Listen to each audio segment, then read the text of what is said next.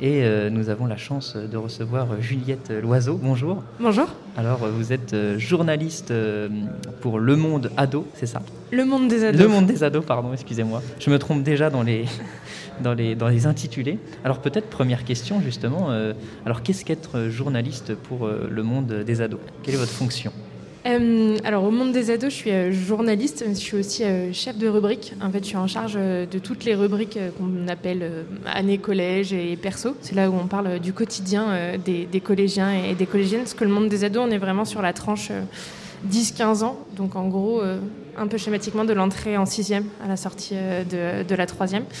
Et du coup, être euh, journaliste au monde des ados, bah, c'est s'adresser à cette tranche d'âge-là particulière et très exigeante dans ses, dans ses contenus. on est à la fois un magazine d'actualité, donc c'est décrypté pour, pour nos lecteurs et nos lectrices euh, ce qui se passe en fait euh, un peu partout euh, dans le monde, mais aussi en France, essayer de leur, de leur donner les clés pour comprendre ce qui se passe autour d'eux. Et puis c'est aussi pour la partie un peu plus magazine, répondre aux questions qui se posent sur le collège, l'orientation, la puberté, la vie sentimentale, qui est une grande préoccupation aussi chez les adolescents à cet âge, à cet âge-là. Et puis c'est essayer, ouais, voilà, de leur donner un peu les clés et les outils pour, euh, pour se faire un peu leur, leur place et, leurs idées. Quoi. Alors comment on en vient à, être euh, journaliste euh, en fait pour cette tranche d'âge-là? Parce que c'est pas forcément courant pour, pour nos auditeurs peut-être? Euh, J'ai pas été formée à l'école de journalisme hein, pour faire ça. je pense que en fait je suis je suis bénévole dans des associations d'éducation populaire depuis, euh, euh, très longtemps et notamment sur, euh, sur ces tranches d'âge-là des adolescents. Et en fait, en, après mon école de journalisme, j'ai été euh, journaliste pigiste pendant, euh, pendant 5-6 ans, même pendant peut-être un peu plus. Euh, et je me suis beaucoup spécialisée sur, sur ces sujets-là, notamment parce que je trouvais qu'on parlait mal de la jeunesse en France. C'est quelque chose qui, me, qui moi, m'agaçait un peu ce, mépris et cette condescendance qu'on peut avoir pour les plus jeunes, ce qui est toujours le cas. Hein. Ça prend un peu de temps à, faire, à faire bouger. Euh, mais c'était euh, voilà, c'était euh, quelles sont réellement les aspirations des plus jeunes, quels sont leurs quotidiens, de quoi ils parlent, à quoi ils pensent, qu'est-ce qu'ils qu'est-ce qu'ils souhaitent pour l'avenir. Et du coup, bah, de fil en aiguille, en fait, à force de travailler sur ces sujets-là, j'ai aussi toqué à la porte des magazines de, de presse jeunesse. Et puis bah après, on se spécialise. En fait, on apprend à écrire pour la presse jeunesse. La première fois on reçoit son article tout en rouge parce que ce n'est pas comme ça qu'on écrit pour des ados et puis on s'améliore euh, au fur et à mesure. Alors, euh, donc, il y a une façon euh, d'écrire, je suppose, pour les ados. Alors, qu'est-ce qui change dans l'approche Quelle est la différence de l'approche avec un, public qui serait plus, plus âgé finalement? En fait, il faut garder en tête que les plus jeunes, et notamment les, euh, en fait, les plus jeunes, ça marche pour toute tranche d'âge, ils n'ont pas forcément le, contexte et le recul qu'ont les adultes. Par exemple, on le voit aujourd'hui où on a beaucoup traité euh, ces dernières semaines euh, des 20 ans des attentats du 11 septembre.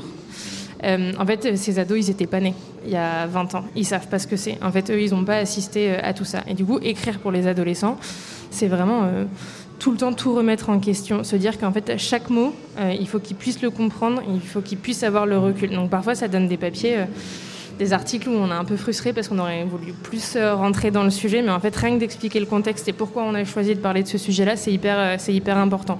Et il y a cet enjeu-là de contextualisation, de vocabulaire et puis d'être très précis en fait dans ce qu'on dit. Tout peut être questionné. Euh, c'est un peu les, ouais, répondre à toutes leurs questions pourquoi euh, qui peuvent euh, qui peuvent avoir, que ce soit sur l'actualité ou des sujets plus larges. et puis écrire en, presse jeunesse, c'est aussi accepter qu'il y a beaucoup de place pour l'image et l'infographie, et du coup peu de texte, ou alors qu'il faut savoir, il faut savoir transcrire son texte en infographie, en dessin, en illustration, pour réussir faire, faire passer le message correctement ce que. on parle des ados, mais plein d'adultes non plus ne lisent pas 10 pages Word sans texte, sans, inter, sans interligne. Donc c'est un peu toutes ces petites choses euh, euh, qu'il faut euh, apprendre pour, bah, pour qu'en fait les ados comprennent ce, dont on leur parle. Alors justement, vous parliez du type de contenu que vous proposez. Est-ce que les, ados s'intéressent toujours, par exemple, à la presse écrite Comment on fait pour, pour concurrencer Twitter et autres outils J'aime bien cette question parce qu'on nous la pose à chaque fois. Et en fait, tout le monde est persuadé que les ados ne lisent plus aujourd'hui. Mais sauf qu'à force de le dire, euh, ils vont vraiment finir par ne plus, ne plus lire. Euh, en fait, nous, on a constaté, euh, notamment depuis le confinement, qu'on a, de plus en plus de lecteurs et de lectrices. En fait, il y a un regain du côté de la presse écrite et notamment de la presse jeunesse. notamment parce que, en fait, on, travaille en coopération, j'allais dire, avec ce qui se passe sur les réseaux sociaux, avec ce qui se passe sur Internet. En fait, un tweet, euh, une vidéo Instagram ou une vidéo de décryptage d'une minute, ça suffit pas euh, à comprendre euh, tous les enjeux. Et tous les ados iront pas lire Le Monde des ados. Hein. Ça, on en ni d'ailleurs un magazine, on en est parfaitement conscience. Mais en fait, pour celles et ceux qui le souhaitent, bah, il y a ce support-là qui permet d'aller un peu plus loin. Et en fait on n'a pas temps de difficulté à être lu par, les plus jeunes, mais c'est vraiment accepter qu'on en fait, on travaille pas de front, on travaille les uns avec les autres pour euh, s'enrichir et pour permettre aux ados euh, bah, d'avoir ces, ces réflexions-là. Et c'est aussi un outil euh, Là, alors là, c'est un peu moins pour les ados, mais c'est aussi un outil pour les adultes pour aborder euh, certains sujets. On l'a vu, euh, que ce soit sur les questions d'attentats ou sur les questions de dérèglement euh, climatique. En fait, c'est compliqué de trouver les bons mots pour en parler avec des ados. Et c'est vrai que la presse écrite jeunesse est un support pour lancer des débats, pour discuter et pour avoir des points d'entrée et des clés d'entrée. Et en fait, ce qu'on fait dans les magazines, on ne pourrait pas le faire en une minute ou en 30 secondes sur les réseaux sociaux. À l'inverse, en une minute ou en 30 secondes sur les réseaux sociaux, on peut intéresser sur ce sujet-là et encourager derrière à aller continuer à s'informer, rechercher plus euh, et euh, approfondir un peu, un peu la thématique. Quoi. Donc la, presse écrite permet peut-être de, rétablir le, temps long euh, face face à la, rapidité du marché de l'information aujourd'hui. Et est-ce que, parce que les jeunes, je suppose, en fait, ont accès tout le temps à l'information et à l'information de différents types dans les mêmes canaux. C'est-à-dire que dans les mêmes canaux d'information, on a euh, quelque chose qui peut être euh, totalement véridique et euh, quelque chose qui peut être très controversé mm. dans, les mêmes sphères d'information. Est-ce que votre rôle, c'est un rôle de présentation des faits ou alors justement peut-être de hiérarchiser les informations qui, sont plus, qui relèvent plus, par exemple, de la parole scientifique que d'un contenu qui peut être controversé euh, en fait, hiérarchiser l'information, euh, c'est le rôle de tout journaliste euh, dans tout média. Et c'est vrai qu'on a peut-être une vigilance plus particulière en presse, en presse jeunesse, notamment sur le choix des infos qu'on va mettre, qu'on va mettre en avant. C'est pas une polémique à expliquer à un ado, ça aura pas forcément le même impact que sur un adulte, notamment pour cette question de recul dont, je parlais juste avant. C'est en fait, le choix de l'info, il est globalement le même euh, que celui euh, des magazines euh, pour adultes. C'est la question, c'est juste comment est-ce qu'on leur en parle. En fait, comment est-ce qu'on décrit tel événement, comment est-ce qu'on s'intéresse à tel sujet, et comment est-ce qu'on les aide aussi, en fait, à faire le tri sur tout ce qu'ils voient sur sur les réseaux sociaux? C'est pas une problématique que celle des adolescents, bien sûr, mais il y a en effet cette question-là de comment on s'y retrouve euh, dans tout ce, bazar, j'allais dire, euh, qu'il y a sur, les réseaux sociaux. Et c'est d'essayer par, nos, par nos sujets, par nos angles, de donner des clés de lecture en fait, qui peuvent servir à tout type, à tout type de sujet et qui peuvent permettre un peu d'élargir. Alors euh, peut-être euh, pour faire le lien avec euh, le thème des assises du journalisme, qui est l'urgence climatique et la responsabilité des journalistes face aux enjeux environnementaux, vous venez de participer à une conférence qui s'intitulait Comment les médias jeunesse traitent du climat.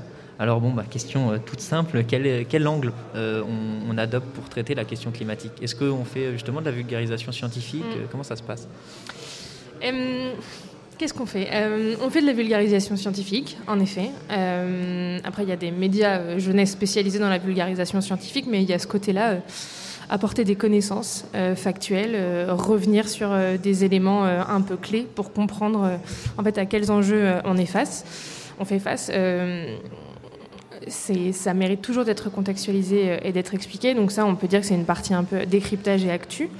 Euh, qui est importante hein, euh, pour les adolescents. Et puis il y a aussi toute une partie, euh, j'allais dire un peu engagement, passage à l'action. Parce que ce qu'on remarque beaucoup chez les ados, c'est qu'en fait, ils sont tout à fait au courant de ce qui se passe. en fait, c'est un secret pour personne aujourd'hui, l'état, de la planète et, des enjeux climatiques. En revanche, du haut de leurs 10, 12, 14 ans, ils ont un peu de mal à se dire comment est-ce qu'eux, est-ce qu'ils peuvent prendre une part.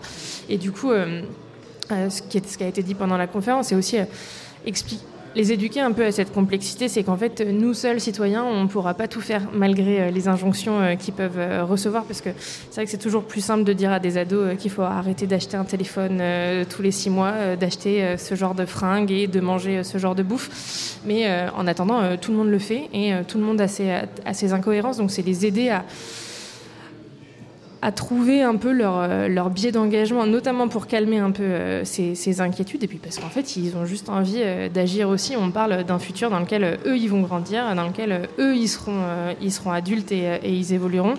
Et cette question de, ouais, de l'engagement et de l'action, elle, est hyper, elle est hyper importante. Alors ça peut être montré d'autres ados euh, de leur âge euh, qui, qui s'engagent, qui agissent à différents niveaux. Mais ça peut être aussi de montrer tout ce qui se passe déjà en France et ailleurs. Comment est-ce que des associations s'engagent? Comment est-ce que certains métiers s'engagent? Cette question de l'orientation, elle est importante aussi. On parle de leur futur à eux. Et c'est vrai que pour beaucoup, ils ont envie d'avoir un métier qui a du sens et qui aura un impact là-dedans. Donc je pense que c'est un peu ces angles-là de décryptage euh, de comment est-ce qu'on passe à l'action et euh, d'orientation. Alors en parlant de, l'engagement des jeunes, euh, finalement, est-ce que vous pensez que c'est un, public qui est plus, sensible aux, questions, à ces questions-là qu'un public qui serait plus âgé? Parce qu'il y a quand même encore un fort taux en France de climato-scepticisme. est-ce que le public du coup de la jeunesse est plus sensible? Je ne sais pas si c'est une question d'âge ou une question de, milieu. Ce qu'une des intervenantes rappelait, c'est qu'en fait, euh, le, le, climat, c'est pas le c'est pas le souci premier de tous les ados de France. Hein. Enfin, c'est euh, euh, dans certains milieux, dans certaines dans certaines zones, tout le monde s'en soucie pas de la même manière et tout le monde n'a pas il y en a, ça les saoule, quoi. Qu'on en parle euh, non-stop. Euh, alors on peut se dire, genre, mais oh, comment ça, aujourd'hui, des gens euh, n'ont pas encore pris la conscience de la mesure et refusent d'y croire. En attendant, il y, a des ados, notamment, dont le quotidien est différent et dont les priorités sont différentes. du coup, il y a un peu tout cette tout cet aspect-là, je pense que c'est, on est plus sur une question de milieu que sur une question de, sur une génération. Mais on sent en effet, euh, chez celles et ceux euh, pour qui le climat est une priorité, euh, un engagement assez fort. Ouais. Ils, ont envie de, ils ont envie de passer à l'action. Mais parce que, comme je le disais, en fait, on parle de leur avenir à eux dans lequel ils évolueront. Et ils sont à un âge où ils, ils ont encore le choix du futur qu'ils souhaitent. Et, bien sûr qu'ils souhaitent, agir, qu'ils agir là-dessus. Donc je pense qu'il y a cet enjeu-là aussi qui fait qu'il y a ils sont plus, euh, ouais, plus propices à l'engagement. Et en, parlant de milieu, euh, parce que vous vous adressez à un public euh, finalement qui ne qui n'achète pas la presse avec ses propres revenus. Alors comment on fait pour essayer de s'adresser au plus grand nombre et élargir le, au maximum le public? En effet, c'est souvent les parents et les grands-parents qui abonnent. Euh, c'est eux qui ont l'argent hein, euh, au collège. Euh, on s'adresse au plus grand monde bah, en, fait, en allant à leur rencontre. Alors ça a été un peu compliqué depuis deux ans avec le Covid, mais en fait, on va directement dans les collèges. On va passer du temps avec des ados, pas forcément pour en tirer un reportage ou un sujet, mais pour discuter avec eux. On fait des ateliers d'éducation aux médias. Euh, demain, avec le monde des ados, on est présent sur, euh, sur deux ateliers justement euh, à ce sujet-là. En fait, on va rencontrer les ados, pas forcément en plus pour qu'ils soient... pour qu'ils soient lecteurs et lectrices, mais pour échanger avec eux. Et puis il y a aussi un énorme rôle des profs, des profs doc et en fait des collèges eux-mêmes. Il faut savoir qu'en presse jeunesse, on est beaucoup sur de la, ce qu'on appelle ce qu'on pourrait appeler de la lecture collective, où en fait un numéro peut être lu par 150 euh, personnes euh, du même établissement parce qu'il a été passé de main en main pour des exposés, parce qu'il a été utilisé euh, comme support. Et donc c'est aussi un, lieu où, on se fait connaître et où on peut dialoguer avec, avec les collégiens et les collégiennes. Alors euh, peut-être pour, euh, pour clore cette interview, est-ce qu'il y a des, des choses que l'on s'interdit euh, quand, on, quand on écrit pour ce public-là? Et même pour d'autres publics? Non, rien du tout. on s'interdit, en fait, on s'interdit rien. tous les sujets sont traitables en presse jeunesse. tout est question de, de, la façon dont on va les aborder, donc de l'angle et des personnes qu'on va faire intervenir. on s'interdit c'est même pas on s'interdit, on fait attention. Euh, mais ça, c'est justement le fait d'être un magazine un peu sur le temps long qui nous le permet, de pas être dans la polémique en fait, de pas euh, rebondir sur certains euh, sujets qui vont s'éteindre dans 48 heures, et en fait de bien faire attention que les problématiques d'adultes sont pas forcément celles des ados. Et du coup, ça on fait très attention à ne pas transposer nos craintes d'adultes ou nos intérêts d'adultes sur des adolescents. Ce n'est pas de l'interdiction en fait, c'est plus un choix d'angle. Moi justement j'ai une, question euh, boutique. Comment on fait Parce que vous, vous expliquez, on, fait très attention, on fait très attention, mais comment vous faites très attention en fait? C'est des discussions avec vos pairs. Est-ce que c'est vous, vous repensez vos sujets? Comment vous faites? Dans le choix des sujets choix des sujets, dans l'écriture, parce vous dites on, fait attention à ne pas euh, choisir des thématiques qui nous inquiètent nous en tant qu'adultes. comment vous faites ce travail-là? Euh, On le fait, euh, bah, comme vous le dites, en fait, en échangeant avec les adolescents. Au monde des ados, on a ce qu'on appelle les reporters de la rédaction. C'est des lecteurs et des lectrices qui ont envie de s'impliquer un peu plus dans la vie du monde des ados.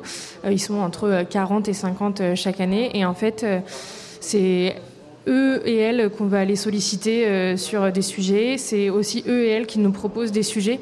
Le courrier des lecteurs et des lectrices, alors ça fait un peu, euh, ça fait un peu ringard euh, en 2021, mais il a une place hyper importante dans les médias jeunesse. On reçoit vraiment énormément de courriers avec bah, des questions d'ados, avec leurs aspirations, leurs craintes, les sujets dont ils veulent qu'on parle. En fait, on, on part vraiment tout le temps d'eux. Et c'est comme ça justement qu'on évite de projeter euh, nos craintes d'adultes et de faire des sujets d'adultes, c'est qu'on dialogue avec les adolescents. Et en fait, quand on va aller faire un reportage dans un collège, on va y passer 5 heures pour discuter avec euh, tout plein d'ados, faire des conférences de rédaction avec eux, voir ce qui les intéresse, voir ce dont ils ont envie de parler. Concrètement, en fait, c'est eux les premiers rédacteurs en chef euh, du, magazine. Et on se base vachement sur, sur leur retour aussi, sur ce qu'ils nous disent de, de la compréhension. En fait, c'est en les rendant acteurs et actrices de leur magazine, euh, qu'on évite justement d'en faire un magazine écrit par des adultes pour des ados. Quoi. Donc ça vous permet aussi d'éviter, euh, comment dire, d'être dans du jeunisme, c'est-à-dire de faire des, adultes qui parlent jeunes. ça, vous évitez ça aussi? Et il y a aussi, oui, cet enjeu-là de faire attention à, en fait, à vraiment connaître les ados. Euh, après, ça, normalement, euh, tout bon journaliste fait ce boulot-là euh, d'aller sur le terrain et de ne pas rester derrière, son bureau. Mais il y a un enjeu encore plus, ouais, avec les ados, de vraiment, les connaître. Mais ça, en fait, il n'y a, pas de, solution miracle. Hein. c'est d'aller les voir, hein. c'est de passer du temps avec des ados dans des collèges, dans des maisons des adolescents, dans des associations, chez eux aussi, au quotidien. Et en fait, c'est comme ça qu'on les connaît, qu'on apprend vraiment à les connaître, en effet, à éviter euh, cet écueil-là des adultes. alors, euh, comme vous l'expliquez, le, comment dire, le contact avec les ados, travailler avec les ados, ça prend une part très importante de votre travail. ils font partie de la rédaction, comme vous le dites, et finalement, ce côté aussi éducation aux médias, est-ce que vous vous attendiez, en devenant journaliste, à ce que ça ait cette importance-là? Ou est-ce que c'est vraiment une autre, un autre métier presque? Euh, je suis un peu partagée sur cette question-là parce qu'en tant que média jeunesse, euh, on a un vrai rôle dans l'éducation aux médias et à l'information. On l'a encore vu euh, avec la crise du coronavirus et le confinement. en fait, le nombre d'articles et de débunkage qu'on a dû faire pour expliquer les ressorts, pour dire comment comment est-ce qu'on fait attention, comment est-ce qu'on vérifie telle information, comment est-ce qu'on ne tombe pas dans les pièges. Euh, on a fait un hors-série euh, sur l'information et les fake news euh, qui est sorti au printemps dernier, qui a eu un, succès, mais preuve de l'intérêt pour ces sujets-là. Du coup, on a un réel enjeu en tant que journaliste en pré-jeunesse à faire ça. En fait, après, je pense que c'est en fait, ça dépend comment on le voit. On peut juste voir euh, l'éducation aux médias comme euh, apprendre aux ados à pas tomber dans les pièges des réseaux sociaux, ou alors on peut euh, vraiment l'utiliser comme aussi un enjeu éducatif et, l'intégrer pleinement, ce qu'on fait au monde des ados, dans nos considérations et dans nos sujets. Je pense que ça, j'allais dire, ça dépend un peu des, paroisses et des chapelles. Tout le monde n'est pas hyper ok sur l'éducation à l'information et, aux médias, mais en tout cas, nous, ça fait partie prenante. Et en fait, je le savais parce que j'ai commencé à faire enfin, être journaliste en pré-jeunesse tout en faisant des ateliers d'éducation euh, aux médias, pour moi, l'un n'allait pas sans l'autre. Et c'est un excellent moyen aussi de discuter en fait de ce qu'ils entendent et d'éviter un peu les poncifs euh, sur euh, les ados croient tout ce qu'ils voient sur les réseaux sociaux et en plus ils lisent plus, donc c'est vraiment scandaleux. Eh bien, merci beaucoup d'être venu sur les ondes de Radio Campus Tour. Merci à vous. Et bonne continuation alors pour cette tâche qui n'est pas forcément aisée. merci beaucoup.